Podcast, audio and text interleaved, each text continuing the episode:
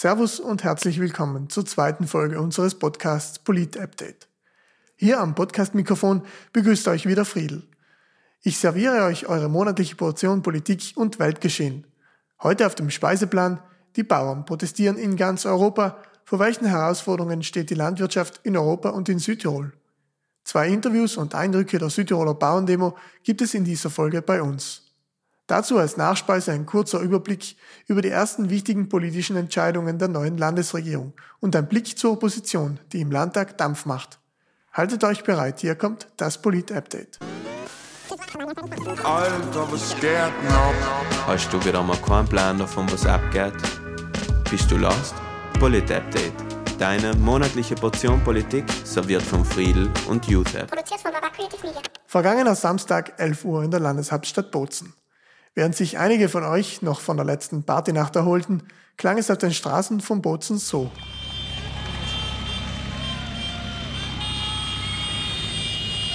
Einige Dutzend Traktoren hintereinander fahren im Schritttempo Richtung Innenstadt. Beim Landhausplatz in Bozen treffen sich unzufriedene Bäuerinnen und Bauern aus dem ganzen Land zum Protest. Das ist nicht nur in Südtirol so, in ganz Europa gehen wütende Landwirtinnen und Landwirte auf die Straße. Um deutlich gesehen und gehört zu werden, kommen die Bauern teilweise mit ihren Traktoren in die Innenstädte und legen wichtige Verkehrsadern lahm. Die ersten Bauernproteste gab es in Deutschland. Hauptgrund dafür war, dass die Bundesregierung entschieden hat, den Landwirten in den nächsten Jahren den Agrardiesel nicht weiter zu subventionieren. Das heißt, wenn der Bauer seinen Traktor bedankt, erhält er in Zukunft nicht einen Teil der Kosten vom Staat zurückerstattet. Diese Subventionen auf Agrardiesel gibt es in vielen Ländern, zum Beispiel auch in Italien und Südtirol. Nachdem der Protest in Deutschland große Aufmerksamkeit erhalten hat, haben auch Landwirte in anderen Ländern nachgezogen. Nach und nach gab es Demonstrationen und Traktorblockaden in Spanien, Frankreich, Belgien oder Italien.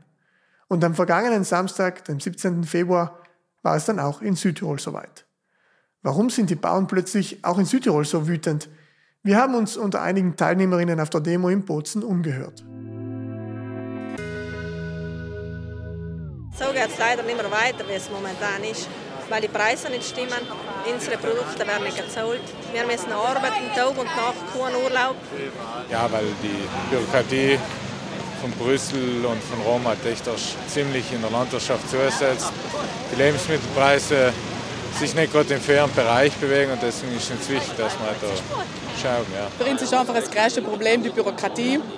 Alleweil mehr Sachen, auf die man schauen muss, die unfallen uns halt schon Probleme machen. Ja, ich bin vor allem da, um Solidarität auch für alle Bauern zu zeigen. Und weil ich auch finde, dass es unsichere Zeiten sind und dass man die Bürokratie auch ein bisschen verringern könnte und natürlich auch die Wertschätzung für einen Bauer, dass das auch in Zukunft noch ein profitables Geschäft bleibt sozusagen. Das geht auch nicht weiter. Also, äh, nichts wird gezahlt, Wertschätzung für Preis, was es halt ist. Was man wissen muss, die Bauernproteste haben viele unterschiedliche Gründe. In einigen Ländern wie in Deutschland wird gegen die Regierung demonstriert. In anderen Ländern wie in Italien hat die Regierung ziemlich schnell eingelenkt und ist auf die Forderungen der Bauern eingegangen. Zum Beispiel wurde die teilweise Rückkehr der Einkommenssteuer für Landwirte in Italien wieder auf Eis gelegt. Großteils richten sich die Proteste aber gegen Brüssel und die Europäische Union. So auch in Südtirol. Deshalb war auch Landwirtschaftslandesrat Luis Walcher zum Beispiel auf der Demo anwesend. Der Bauernbund hat den Protest nicht offiziell unterstützt. Der ehemalige Obmann Leo Tiefenthaler sagte gegenüber Medien, man wolle die Anliegen zuerst mit der neuen Landesregierung besprechen, wenn dann müsse man in Brüssel demonstrieren. Warum wurde denn die EU zum Feindbild für demonstrierende Bauern? Das fragen wir den Professor für Agrarwissenschaft an der Uni Bozen, Christian Fischer. Ja, also die EU ist natürlich jetzt ein einfacher Sündenbock. Ja, Brüssel ist im Prinzip weit weg von, von hier, von überall. Und auch wird es vielfach in der breiten Bevölkerung als abstrakter Bürokratenapparat wahrgenommen. Und dem kann man natürlich gut die Schuld äh, zuschieben. Allerdings muss man schon bedenken, dass die allermeisten äh, Beschlüsse in, in Brüssel, die die Landwirtschaft angehen, eigentlich, ähm, äh, oder da hat dann der, der EU-Ministerrat oder der Europäische Rat das letzte Wort, also die Vertretung der Länder. Das heißt, die, die agrarpolitischen Maßnahmen werden letztendlich von den Länderpolitikern abgesegnet und beschlossen und, und nicht von äh, der EU-Kommission als solche. Wenn wir von EU sprechen, müssen wir kurz erklären, dass es in der EU mehrere Gremien und Institutionen gibt, die verschiedene Aufgaben haben. Die wichtigsten Gremien in der EU sind die EU-Kommission, das EU-Parlament, der Europäische Rat und der Rat der EU, auch Ministerrat genannt. Wenn ihr euch noch nicht so sicher fühlt bei dem Thema, wer entscheidet in der EU was, schaut euch das Video von The Simple Club an, das wir euch in den Shownotes verlinkt haben. Einer der Hauptkritikpunkte der Bäuerinnen und Bauern aktuell, zu viel Bürokratie. Anna Knottner, die Landesleiterin der Bauernjugend, erklärt warum. Bei uns da ist ziemlich viel der, der bürokratische Aufwand der Ursprung für die Proteste, weil einfach die Auflagen, sei es von Rom, sei es von Brüssel, teilweise einfach nicht mehr machbar sein. Und für uns Bauern, ich meine, wir haben uns unseren Beruf ausgesucht, weil wir einfach äh, wollen in der Natur sein, wir wollen mit unseren Viechern arbeiten, draußen auf dem Feld arbeiten. Wir wollen nicht äh, für unsere sechs Arbeitstage die Woche drei im Büro sitzen, weil sonst wären wir wahrscheinlich Sekretärin geworden. Doch Bürokratie belastet nicht nur die Landwirtschaft. Auch andere Sektoren versinken in Zettelbergen. Christian Fischer von der Universität Bozen erklärt, dass es durchaus einen berechtigten Grund gibt, dass Landwirtinnen und Landwirte viele Auflagen haben. Die Bürokratie steigt überall und sie fordert und überfordert uns auch alle. Das ist nicht nur in der Landwirtschaft äh, der Fall. Aber dort, wo viele finanzielle Förderungen auch gezahlt werden, da ist natürlich ein hoher Dokumentations- und auch ein hoher Kontrollaufwand. Und das ist auch zu Recht so, denn letztendlich, wenn man öffentliches Geld bekommt, dann muss man auch sicherstellen, dass es nicht zweckentfremdet verwendet wird. Und deshalb haben wir diesen Kontroll- und diesen Papierapparat, diesen, äh, diesen Aufwand, der, der, der damit kommt. Die Landwirtschaft ist eine der am besten öffentlich geförderten Branchen. Das zeigt ein Blick in die Zahlen. Im EU-Haushalt erhält die Landwirtschaft am zweitmeisten Geld von allen Bereichen. Rund jeder dritte Euro aus dem siebenjährigen Etat fließt in die Landwirtschaft. Vom Land Südtirol erhält die Landwirtschaft pro Jahr 60 bis 65 Millionen Euro an Fördergeldern. Das geht aus einem Bericht der Wochenzeitung FF hervor. Egal ob beim Zaun errichten, beim Urlaub auf dem Bauernhof oder beim Maschinenankauf. Landwirte können in vielen Bereichen um eine öffentliche Förderung ansuchen. Warum dann diese große Unzufriedenheit jetzt? Die Landwirtschaft spürt wie alle Branchen die großen Krisen dieser Erde. Doch sie kämpft auch um mehr Wertschätzung. Das betrifft dich und mich, den Kunden. Anna Knottner, Landesleiterin der Bauernjugend, erklärt das. Das Wichtigste ist einfach, die Bevölkerung auch wir mit einbeziehen, dass die selber wir, wir weiterdenkt, wir denkt, woher kommt mein, mein Produkt, woher will ich, dass das kommt, wie will ich, dass das produziert wird.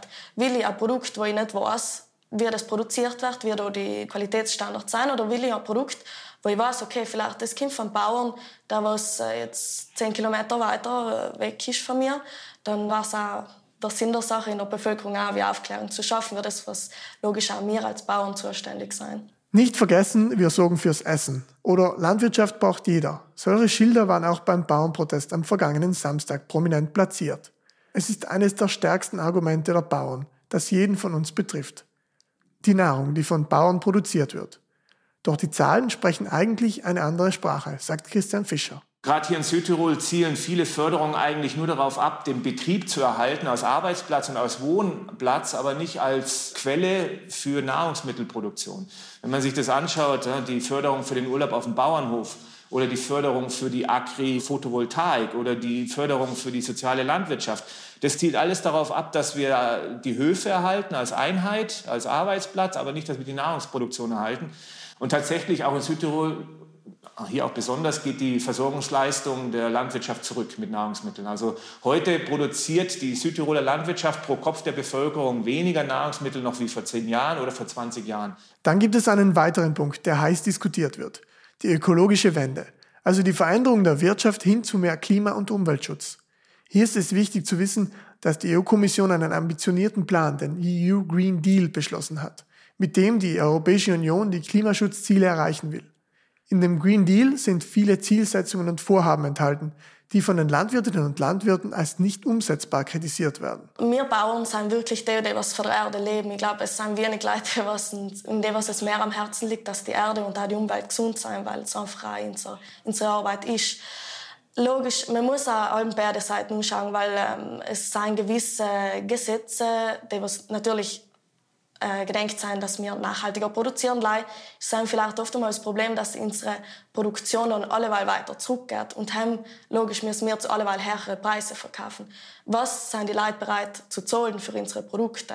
Heim muss man eben anschauen, weil wenn die Leute nicht mehr bereit sind, unsere Produkte zu kaufen, weil sie eben teilweise so einen Preis umgenommen haben, dass es einfach wirklich nicht mehr geht, dann ist es für uns halt einfach auch unmöglich, ähm, zu gewissen Standards zu produzieren. Ich meine, halt muss auch klar sein, das ist immer ein Kreislauf. Kritiker behaupten, der Landwirtschaft sei die Nachhaltigkeit egal.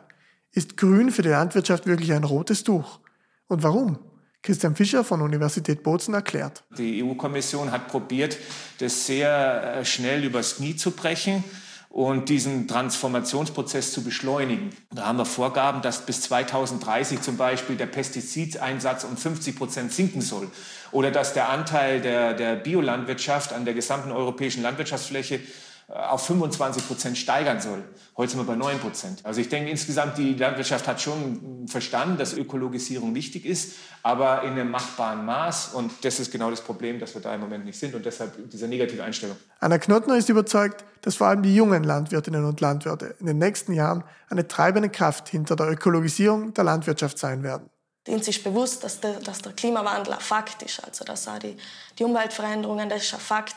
Und es kann schon sein, dass ältere Generationen da einfach noch nicht so drin sind, weil sie einfach der Meinung sind, okay, wir haben es bis jetzt allem so getan, bis jetzt hat es gepasst, aber ich glaube, dass wir jungen Leute einfach jetzt anderer Meinung sind. Also uns ist bewusst, dass wir etwas tun müssen. Man sieht es auch jedes Jahr wieder, sei es jetzt äh, vom Wassermangel her, sei es auch für die extremen Umweltbedingungen her.